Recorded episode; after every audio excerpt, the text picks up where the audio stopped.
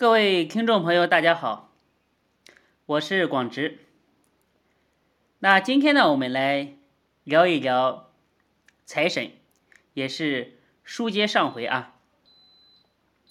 我们这个民族呢，可以说是全世界最爱钱的一个民族，虽然其他民族也很爱钱，但是呢，大家表面说，表面上呢都说我不爱钱，都装得很清高。其实骨子里面啊，每天可以说都想和钱谈恋爱。那我们这么爱钱呢，所以呢，财神也在民众当中啊，可以说是广受欢迎，有非常强大的这个民众基础。从宋代到明清，经过历史的这个筛选啊。可以说是优胜劣汰吧，逐渐形成了一个阵容呢非常强大的一个财神团队。我们的财神不是一个，我们是一个团队。那这个财神团队呢，可以说是种类齐全，功能齐备。那为什么会产生这么多的财神？我想呢，应该是因为这个社会各阶层啊。包括各个行业都有自己的这个偏好，久而久之呢，便形成了能满足各种人需求的这个财神。那财神呢，它主要分为武财神和文财神，那还有呢偏财神以及准财神。五财神呢，大家都不陌生，就是赵公明以及关羽。赵公明可以说是在整个民俗啊影响最大的一个民俗财神。大家家里面供的财神啊，有百分之七八十都是赵公明。他呢，最初是瘟神，在《封神演义》当中啊，被姜子牙封为这个。龙虎玄坛真君，他的职责呢是专门管这个金银财宝。也不知道他给了姜子牙什么好处，反正呢是封了一个这个美差。从此呢，他开始掌管天下的财富，做了这个举世爱戴的财神爷。那另一位武财神呢，就是关羽。关羽的影响力也是非常大的，这都是拜这个罗贯中的《三国演义》所赐啊。人称关二爷，他成为财神啊，最关键的一个原因呢，就是他的忠肝义胆、义薄云天，比较讲义气，比较讲信用。他是举世公认的最讲信义之人，所以呢。关羽又称为忠义财神，而商人呢，经商大家也知道，也要靠讲信誉、讲信用这个金字招牌。所以呢，可以看到很多经商之人啊，在商店里面或者是门厅里面啊，都供奉的是关羽。那讲完了武财神，我们再来看看文财神有哪些。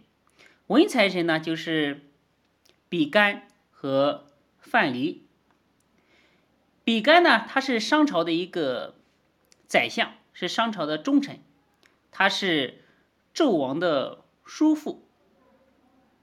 传说呢，纣王相信了妲己的这个传言，而把而挖了比干的心，所以呢，比干。他是无心之人，那天帝呢怜悯他的比较忠贞，所以呢就把他封为财神，因为他没有心，所以呢他就不偏私，比较公正，所以呢后人又称为他为公正财神。那另一位文财神呢就是范蠡，范蠡呢又称陶朱公。在民间啊，有很多关于他的传说。他呢是春秋时代一个很有政治才华的一个政治家，他辅佐越王勾践，就是三千越甲可吞吴的那个越王勾践，打败了吴国。然后呢，打败吴国之后，说了一句非常牛逼的话，叫做“狡兔死，走狗烹，高鸟尽，良弓藏”。然后呢，就退隐江湖，功成身退，可以说是深得老子的这个真传啊。老子说：“功成身遂，天之道也。”所以呢，他就功成身退了，然后也没什么事情，而且呢，这个人呢本身呢就具备很大的一个经商的才华，所以呢就开始经商，成为那个时代的李嘉诚吧。他比较善于经营，然后呢，又多次把赚来的钱全部散给穷人，做慈善事业，所以呢，被世人尊为财神。那文财神和武财神，那我们讲完了之后呢，我们接下来呢就来说一说偏财神。那偏财神的这个“偏”字呢，很多人 都有误解。好像理解为这个偏呢，就是歪门邪道、不正之财、不义之财。那其实不是这样子的。偏呢，它是根据财神的地位和所在神像的位置而言的。就像大家知道，打仗的时候呢，有中将，也有偏将。所以呢，偏财神，它其实呢就是指五路财神。偏财神的他呢也是一个团队，他的团队成员分别是赵公明、招宝天尊萧生、纳真天尊曹宝和招财使者陈九公，以及立世仙官姚少司。那这个财神团队呢是专管金银财宝、迎祥纳福。五路财神呢在过年的时候啊，大家看。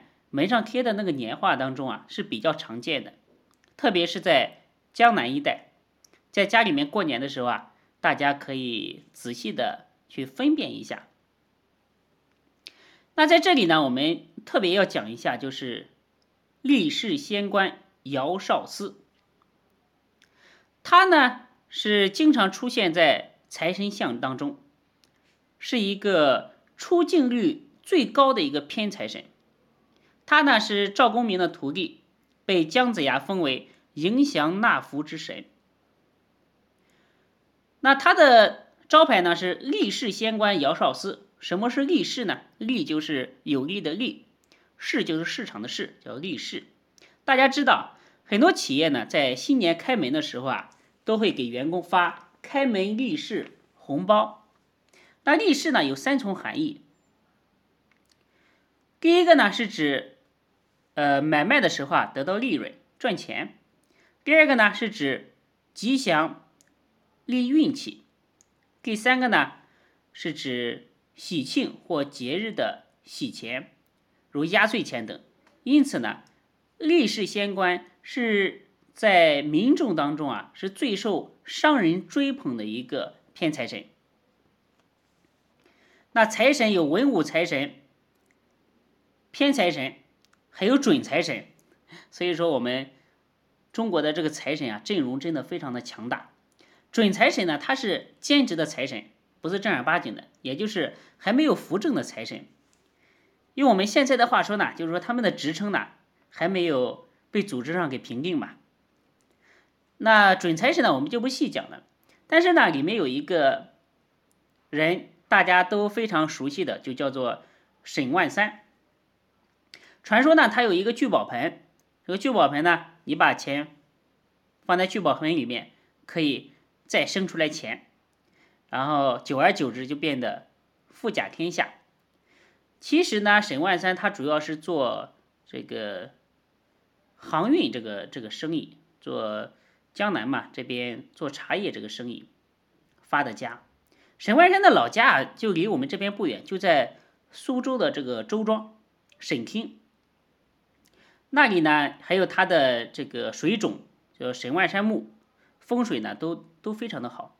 有机会呢，大家可以来看看。沈万山呢后来很有钱嘛，因为太有钱了，就开始作死，说要帮朱元璋修这个苏州城。朱元璋说：“我作为一个国家，怎么可能让一个生意人来帮我修城呢？要把他杀了。”后来呢，经过求情，把他发配到云南，后来死在了云南。这是沈万山，大家都非常熟悉的。那讲了这么多呢，大家应该知道财神团队的各个成员的来历了吧？那你如果感觉和哪个财神比较有缘，或者说你的行业呢比较适合哪位财神，就可以把他请回家。供财神呢，初一十五实话，这个。香火千万不能少。这个财神啊，天上的神也是非常现实的。你没有香火，谁给你干活呀？对不对？那好了，今天呢，关于这个财神呢，就给大家讲到这里。那今天呢，我送给大家大家一个呃催财咒吧。这个咒语呢，是我们师门所传，也是非常的灵验。你每天早上。呃，刷过牙、洗过脸之后啊，在心里面默念，或者是念出声也可以，念七遍。对于招财旺财运很有效果。之前呢，我之前的话，我教过一个做海鲜生意的一个老板，他每天很诚心的念，他说非常的灵验，生意越来越好。那大家呢可以加我的微信公众账号发发发八九八九。发就是发财的发的拼音，发发发八九八九，加进来之后呢，回复一个招财两个字，回复招财两个字，就可以看到我给大家的这个催财的咒语。那大家都拜财神，拜财神的真正的目的是什么呢？有没有人真正的想过？大家呢听完这一期之后。可以想一想，拜财神的真正的目的是什么？那下期呢，我们给大家来说一说，我们为什么要拜财神，以及拜财神的目的。好了，那今天呢就讲到这里。欲知后事如何，请听下回分解。